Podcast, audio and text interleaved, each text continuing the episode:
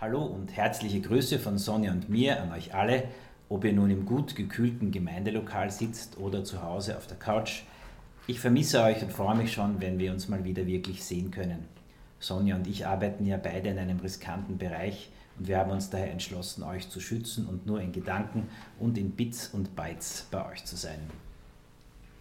In einigen Wochen werden wir dieses Gemeindelokal zurück an den Vermieter geben, das ist nach 49 Jahren ein großer Schritt. Damals war ich gerade mal zwei Jahre alt. Wir als Familie haben 2006 unsere Wohnung, in der ich 19 Jahre gewohnt habe, verkauft und ein Haus gebaut, in dem wir jetzt schon wieder 15 Jahre leben. Ich erinnere mich noch gut an die vielen beschrifteten Kisten. Nehmen wir das mit? Lassen wir es hier? Schenken wir es her? Oder schmeißen wir es gleich weg? Wir werden auch einiges hier lassen. Manches fällt leicht, wie zum Beispiel der Geruch der Schimmelpilzkolonie im Keller, aber anderes vielleicht schwerer. Wir lassen übrigens auch die Sessel hier, auf denen manche gerade sitzen, denn das neue Lokal ist möbliert. 20 unserer Sessel leben übrigens am Steinbacher Hof weiter. Ich habe sie vergangene Woche hingebracht. An dieser Stelle herzlichen Dank für eure Großzügigkeit. Das macht in Steinbach wirklich einen großen Unterschied. Wir lassen auch unseren Namen da, denn früher war es ja Mode, eine Gemeinde nach der Gasse zu benennen, in der sich das Lokal befindet. Wir nehmen aber sicher wertvolle Dinge mit. Erinnerungen, Begegnungen mit Menschen, Erfahrungen mit Gott. Gott wohnt nicht in Gebäuden, das hat Paulus in seiner berühmten Rede in Athen deutlich gemacht. Wir lesen das in Apostelgeschichte 17. Er ist mit uns gemeinsam in Raum und Zeit. Er ist Teil unserer Geschichte und gleichzeitig nimmt er uns hinein in seine Geschichte. In der Predigtserie, die letzte Woche begonnen hat, geht es um zentrale Dinge, die Teil unserer Identität als Nachfolger von Jesus sind. Sie heißt alter Glaube, neue Räume, aktuelles Leben. Was packen wir also auf jeden Fall in unsere Übersiedlungskartons? Ein einzigartiges Buch, Predigt vom letzten Sonntag übrigens, einen dreieinigen Gott, heutige Predigt, sichere Erlösung, einen wachsenden Glauben, ein ewiges Leben, eine gesunde Gemeinschaft, einen Aufruf zum Dienst, eine weltweite Mission, um euch eine kleine Vorschau der Themen der nächsten Wochen zu geben. Bildlich gesprochen sind das die wichtigen Dinge, die wir zuallererst in unsere Übersiedlungskiste packen. Heute geht es um den dreieinigen Gott. Den bekommen wir übrigens niemals in eine Kiste, das nur vorweg. Viele schlaue Menschen haben versucht, die christliche Lehre der Dreieinigkeit zu erklären. Da fallen Namen wie Tertullian, Augustinus, in jüngerer Zeit Karl Barth, Jürgen Möllemann, aber auch der hochsympathische Theologe David Isler, der am 28. Jänner 2018 eine Predigt bei uns in der Gemeinde darüber gehalten hat – die man übrigens online auch nachhören kann. Das kann man von den Kirchenvätern nicht behaupten. Mir geht es heute aber gar nicht um eine christliche Lehre.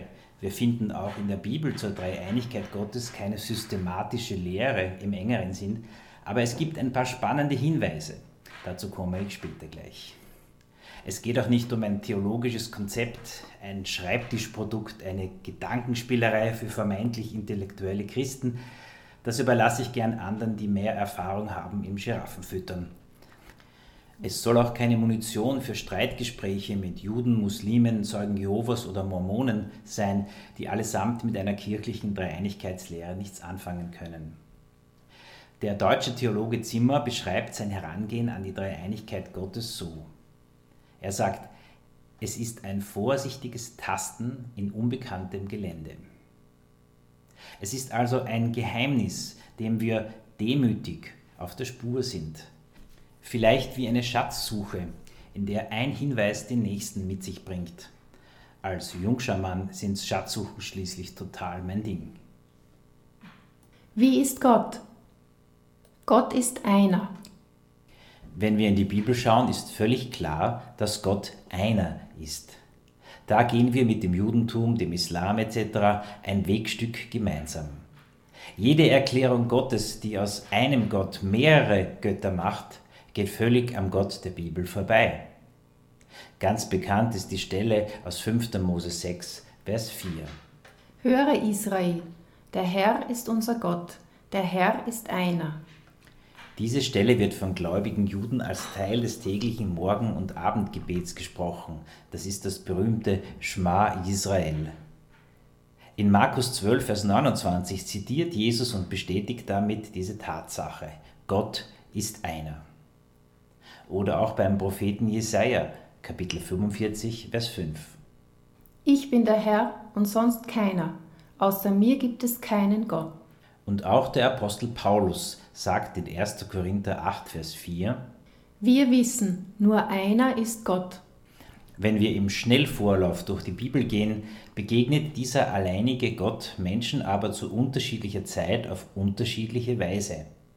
Christen beschreiben ihn als Gott Vater, Gott Sohn und Gott Geist. Der Vater. Der Vater ist der Schöpfer. Jesaja 40, Vers 28. Ein ewiger Gott ist der Herr, der Schöpfer der Enden der Erde. Der Vater ehrt den Sohn, zum Beispiel in Lukas 3, Vers 22. Du bist mein geliebter Sohn, über den ich mich von Herzen freue. Der Vater sendet den Sohn. 1. Johannes 4, Vers 14. Gott, der Vater, hat den Sohn gesandt, um zu retten. Der Sohn. Auch der Sohn ist Schöpfer. Hebräer 1, Vers 2. Durch Jesus hat er auch die Welten gemacht. Der Sohn ehrt den Vater. Johannes 12, Vers 28. Vater, mach deinem Namen Ehre. Nach der Auferstehung wird klarer, dass Jesus mehr ist als ein Mensch. Er wird oft austauschbar mit Gott genannt. Zum Beispiel in Römer 9, Vers 5. Ihm, gemeint ist Jesus, der Gott ist und über alles regiert, gebühren Lob und Ehre bis in Ewigkeit. So wie der Vater den Sohn gesandt hat, sendet auch der Sohn den Geist. Johannes 16, Vers 7. Wenn ich weggehe, sende ich euch den Beistand. Der Geist. Der Geist ist überhaupt die erste Offenbarung Gottes, die in der Bibel vorkommt. Wir lesen in Genesis 1. Die Erde war wüst und leer, und der Geist Gottes schwebte über den Wassern. Angeblich kann man das hebräische Wort für schweben auch mit brüten übersetzen. Gottes Geist brütet also über der wüsten Erde. Ich bin kein Hebräer, aber ist das nicht ein schönes Bild? Fest steht, bei der Schöpfung Gottes war der Geist beteiligt. Der Geist ehrt Vater und Sohn, indem er zum Beispiel unsere Gebete übersetzt. Römer 8, Vers 26. Der Geist selbst verwendet sich für uns in unaussprechlichen Seufzern. Er ist mehr als eine unpersönliche Kraft. Man kann ihn belügen, wie in Apostelgeschichte 5, Vers 3, oder traurig machen, wie in Epheser 4, Vers 30. Das ist nur eine kleine Auswahl an Stellen, die zeigen, an vielen Stellen der Bibel sind Vater, Sohn, Geist austauschbar genannt. Es ist nicht so, dass der Vater fürs Alte Testament zuständig ist, der Sohn fürs Neue und der Heilige Geist für die Pfingstgemeinden. Auf geheimnisvolle Weise gehören Vater, Sohn und Geist zusammen. Irgendwie und wie ist ein Geheimnis, sind Vater, Sohn und Geist vereint und doch nicht gleich. Sie sind unterschiedlich und doch eins. Sie stehen nicht in Konkurrenz und Abgrenzung und sind gleichzeitig auch nicht ident. Begriffe wie Vater, Sohn und Geist sind sprachliche Krücken, um den Gott zu beschreiben, der sich ewig treu bleibt und doch nicht starr und eindimensional ist. Das ist ein ganz schöner Brocken. Das muss man erst einmal verdauen. Es gibt einige Vergleiche und Bilder, die versuchen, dieses Geheimnis etwas zu erhellen, wie zum Beispiel Wasser, das immer Wasser ist, aber als Eis, Dampf oder Flüssigkeit auftritt oder Quelle, Fluss und See, die verschieden sind und doch alle Wasser enthalten. Irgendwo hängen alle diese Beispiele und sind am Ende nicht schlüssig. Augustinus soll einmal gesagt haben, wenn du es begriffen hast, ist es nicht Gott. Das trifft es recht gut, finde ich. Ein Bild, das mir in diesem Zusammenhang gut gefällt, ist das Schöpfrad. An einem Rad sind drei Schöpfgefäße. Wenn sich das Rad im Wasser dreht, nimmt immer ein Schöpfgefäß Wasser auf und gießt es anschließend wieder aus. Es ist ein Nehmen und Ausgießen, ein Empfangen und Geben. Sie verherrlichen, dienen und lieben einander und gleichzeitig werden sie verherrlicht, geliebt und bedient. Ein schönes Bild für die wunderbare Gemeinschaft, die Gott durch Vater, Sohn und Geist in sich selbst darstellt. Der lebendige Gott. An vielen, vielen Stellen in der Bibel wird Gott als der Lebendige uns vorgestellt. Im Gegensatz zu den toten Götzen, zu den leblosen Abbildern menschlicher Vorstellung. Ein Beispiel aus vielen ist Jeremia 10, Vers 10. Er ist ein lebendiger Gott und ewiger König. Auch im Neuen Testament, beispielsweise in 1. Thessalonicher 1, Vers 9. Ihr habt euch von den Götzen zum lebendigen und wahren Gott bekehrt, um ihm zu dienen. Wie ist also Gott, wenn man viele Hinweise aus der Bibel zusammengetragen hat? Gott ist der Lebendige. Damit ist mehr gemeint, als dass er lebt und nicht tot ist wie eine Heiligenstatue. Mein Hund ist auch lebendig, mal mehr, eher weniger, wenn es draußen regnet. Gott ist lebendig, er ist in sich Gemeinschaft, in ihm pulsiert das Leben. Die innere Beziehung zwischen Vater, Sohn und Geist ist das pulsierende Leben. Diese liebende Gemeinschaft ist der Motor für alles, was Gott tut. Was hätte Gott eine ganze Ewigkeit lang gemacht, bis er die Menschen erschaffen hat, um sie zu lieben? Wenn er nur eindimensional, ein einzelnes Individuum wäre, hätte er sich vermutlich ewige Zeiten gelangweilt und wäre vielleicht zu keiner Liebe fähig. Nein, Gott ist liebende Gemeinschaft seit Ewigkeiten, das pulsierende Leben, das echte, tiefe, volle Leben. Das Leben, das aus dem Vollen schöpft und freigebig für andere ausgießt. Anregungen für uns als Gemeinde. Nun hast du tapfer bis hierher durchgehalten oder möglicherweise ein Nickerchen gemacht, was das zweitbeste wäre. Aber die wichtige Frage bleibt, was hat das alles heute mit uns zu tun? Oder um mit dem Bild der Einleitung zu sprechen, packen wir es ein, lassen wir es da, schenken wir es her? Ich habe drei Anregungen, drei sozusagen Haltegriffe oder Gedankenanstöße, was das doch mit dir und mir und uns als Gemeinde zu tun haben könnte. Erschaffen aus Liebe. Wir leben in einer Kultur, in der alles und jeder bewertet wird. Waren, Restaurants, Lehrer, Partner, Soziologen meinen, dass wir mit Riesenschritten dabei sind, eine neue Schamkultur zu entwickeln, eine Kultur der Selbstbezogenheit. Man schätzt auch, dass die Generation der Millennials, also geboren um die letzte Jahrtausendwende, fast drei Viertel aller Fotos von sich selbst macht. Wie bewerten dich andere? Was bist du wert? Warum gibt's dich überhaupt? Was bist du wert, wenn deine Eltern dich nicht wollten? Was bist du wert, wenn du nicht die Anforderungen erfüllst, modisch oder sportlich, karrieremäßig oder intellektuell? Wenn wir erahnen, wie Gott ist, pulsierendes Leben, Gemeinschaft, beziehungsreich in sich selbst, dann bleibt nur ein einziges Motiv, warum Gott dich auf dieser Welt haben wollte. Liebe. Zufall. Liebe. Eine Laune. Liebe. Gedankenlosigkeit. Liebe. Gott war nicht langweilig im ewigen und möglicherweise endlosen Universum und hat dich und mich erschaffen, um etwas Ablenkung zu haben. Er war immer schon in sich glücklich und beziehungsreich. Der Grund, warum du da bist, ist Liebe. Was immer mir begegnet, wann immer ich das Gefühl bekomme, beschämt sein zu müssen, dieser Grundakkord klingt immer mit.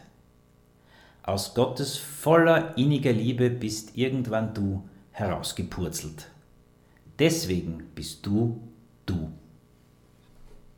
Aufgefordert zum Tanz. Timothy Keller meint dazu, das ganze Universum ist ein Tanz von Wesen, die von Kräften vereint und gleichzeitig auseinandergehalten werden, wie Planeten, die ein Zentralgestirn umkreisen, wie Gezeiten und Jahreszeiten. Menschen, die tief über Gott geforscht und nachgedacht haben, beschreiben die Gemeinschaft von Vater, Sohn und Geist als göttlichen Tanz, als eine wunderbare Choreografie des Miteinanders. Nun, was Tanzen betrifft, bin ich leider ein Muffel. Ich habe es nie gelernt. Ehrlich gesagt drücke ich mich, wo ich nur kann. Wenn ich auf eine Veranstaltung eingeladen werde, bei der getanzt wird, findest du mich und offensichtlich etliche andere Männer auch am Rand versteckt oder an der Bar. Dass die dreieinige Gemeinschaft Gottes sich dich und mich ausgedacht hat, ist wie eine Einladung zum Tanzen. Eine Aufforderung, am göttlichen Tanz der Liebe mitzutanzen, hineingenommen werden in das Schöpfen und Ausgießen in Gottes herrlicher Tanzgesellschaft. Wir jedoch drücken uns am Rand herum. Wir schauen auf uns selbst, eigentlich sollten wir uns hineinziehen lassen in das Leben, stattdessen wollen wir uns lieber um unsere eigenen Bedürfnisse kümmern. Kontrolle über uns nicht abgeben, über uns selbst bestimmen. Ein Blick auf den dreieinigen Gott verändert auch den Blick darauf, was Sünde bedeutet. Nicht in erster Linie geht es darum, ob wir Schlechtes oder Gutes tun. Wir verweigern uns der Gemeinschaft Gottes, wir weigern uns auf die Tanzeinladung Gottes zu antworten. Wir versuchen Freude, Erfüllung, Sinn, Wert, Bedeutung überall anders auf der Welt zu bekommen. Wir schöpfen, was wir können, in uns hinein, damit wir nicht zu kurz kommen, damit sich unsere Bedürfnisse sicher erfüllen, damit wir auf jeden Fall in Sicherheit sind und am Ende nicht überbleiben. Vielleicht spüren wir doch irgendwann, dass es einsam wird am Rand der Tanzfläche. Gott hat uns nicht in diesem Elend gelassen. Deswegen sendet Gott Vater den Gott Sohn durch den Gott Geist in diese Welt. Das ist wirklich unbegreiflich. Der Schritt aus unserer Ich-Bezogenheit ist möglich, weil Jesus die Verbindung zur göttlichen Gemeinschaft wiederherstellt. Sein irdisches Leben, Sterben und Auferstehen erneuern die Einladung zum göttlichen Tanz. Alle Scham, Schuld und Angst werden durch ihn weggewischt. Eine lebendige Gemeinschaft. Wenn wir tiefer darüber nachdenken, wie sich die dreieinige Gemeinschaft Gottes dient und sich wechselseitig aufbaut, gibt uns das vielleicht auch ein paar Anregungen, wie unsere Gemeinschaft als Gemeinde aussehen könnte. In seinem Buch Dreieinig von Milt Rodriguez macht er deutlich, wie sehr unsere individualistische Prägung die Art beeinflusst, wie wir die Bibel lesen. Ich oder wir? Aussagen wie das Ebenbild Gottes oder die Braut Christi beziehen wir schnell auf uns persönlich. Nachfolger von Jesus zu sein wird allzu leicht zum Trainingsprogramm für mich. Es wäre ein spannendes Projekt in den nächsten Wochen ganz genau darauf zu achten, wo in der Bibel in der Wir-Form geschrieben steht und was das für uns bedeuten könnte. Ein kleiner Vorgeschmack. Römer 8, 28 und folgende. Wir sind berufen, dem Bild seines Sohnes gleich zu werden. Kannst du das alleine? Was würde es ändern, wenn wir es als gemeinsamen Auftrag begreifen? Oder 2. Korinther 3, Vers 18. Wir alle aber schauen mit aufgedecktem Angesicht die Herrlichkeit des Herrn an und werden so verwandelt in dasselbe Bild. Werde ich also quasi solo verwandelt oder werden wir als einander ergänzende Gemeinschaft mehr und mehr zu dem verwandelt, der ewige Gemeinschaft ist? Das ins Zentrum unserer Aufmerksamkeit zu rücken, würde eine beachtliche Veränderung für uns bedeuten. Das würde mit Sicherheit unser Fell in ungewohnter Richtung bürsten. Wenn nicht mehr meine Spiritualität, meine Sicht der Bibel, meine Erkenntnis, mein Gemeindeverständnis, mein Gebet und so im Zentrum steht, und uns klar wird, dass wir nur in Verbindung zueinander einem dreieinigen Gott ähnlich werden können? Kann man das ohne verbunden zu sein?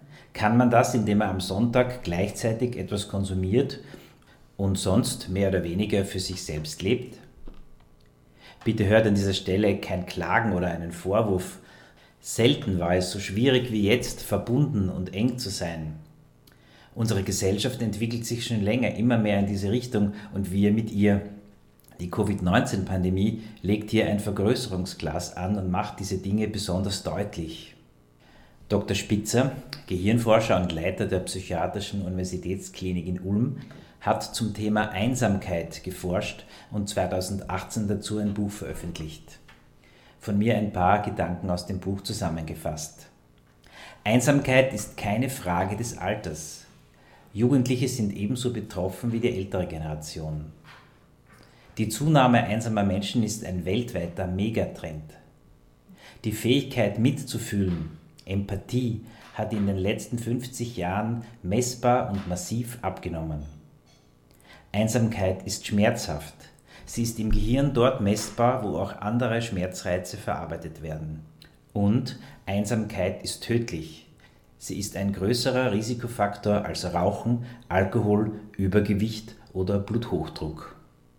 Es führt zu weit, das zu vertiefen, aber ich denke, wir hätten ein gewaltiges Angebot, wenn wir als Gemeinde tiefer verstehen würden, was es praktisch bedeutet, am pulsierenden Leben der göttlichen Gemeinschaft teilzuhaben.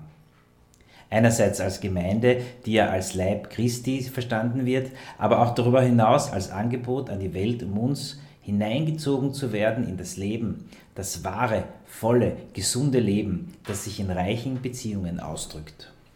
Der Luxus der Verschiedenheit. Zum Abschluss noch zwei Bemerkungen. Die göttliche Gemeinschaft steht zueinander nicht in Konkurrenz. Der Vater definiert sich nicht dadurch, dass er nicht der Sohn ist. Sie sind nicht eins, obwohl sie verschieden sind. Sie sind eins und sind verschieden, vielleicht sogar weil sie verschieden sind. Gott leistet sich offensichtlich den Luxus, in sich selbst Unterschiedlichkeit zu genießen. Wie wäre es als Gemeinschaft, sich davon etwas abzuschauen, wenn wir uns nicht dadurch definieren, dass wir nicht so liberal wie A oder schon gar nicht so eng wie B sind, leisten wir uns den Luxus, verschieden zu sein. Definieren wir uns immer mehr durch das, was wir sind, nicht mehr durch das, was wir nicht sind. So wie die Liebe Gottes sich in der Schöpfung ausdrückt und sozusagen erweitert, wird unser Umfeld davon nicht unbeeinflusst bleiben. Schöpfen und Ausgießen. Ich komme abschließend noch einmal auf das Bild vom Schöpfrad zurück. Wir erinnern uns, der Sohn verherrlicht den Vater, der Vater den Sohn, der Geist ebenso, ein wechselseitiges Schöpfen und Ausgießen. Oft beobachtet man in Gemeinden eine kleine Gruppe von Menschen, die mit übermenschlichen Anstrengungen sozusagen den Laden am Laufen halten. Sie gießen sich mit bewundernswertem Engagement aus, manchmal ohne zu schöpfen. Dann sind sie irgendwann erschöpft. Der weit größere Teil beobachtet diese Darbietung mal mit Applaus, mal mit kritischen Kommentaren. Unsere Struktur von Gemeinde begünstigt das. Auf der Bühne ist der Platz begrenzt. Besucherstühle gibt es viele. Lassen wir uns von der Dreieinigkeit inspirieren anstupsen, aus dem Takt bringen und über Ideen und Formen und Möglichkeiten nachdenken, die es erleichtern, einander zum Blühen zu bringen, damit aus dem Hamsterrad der Erschöpfung ein Schöpfrad des göttlichen Lebens wird. Ich bin begeistert von der Idee. Lassen wir die verstaubte und kaum benutzte Kiste altkirchlicher Dreieinigkeitstheorie ruhig im Tugerkeller. Aber nehmen wir mit, so viel wir nur zu fassen bekommen, von dem pulsierenden Leben des dreieinigen Gottes, das immer wieder neu sich ausgießt, sein Reich erweitert und seine Braut zum Erblühen bringt. Die Gnade des Herrn Jesus Christus und die Liebe Gottes und die Gemeinschaft des Heiligen Geistes sei mit euch allen.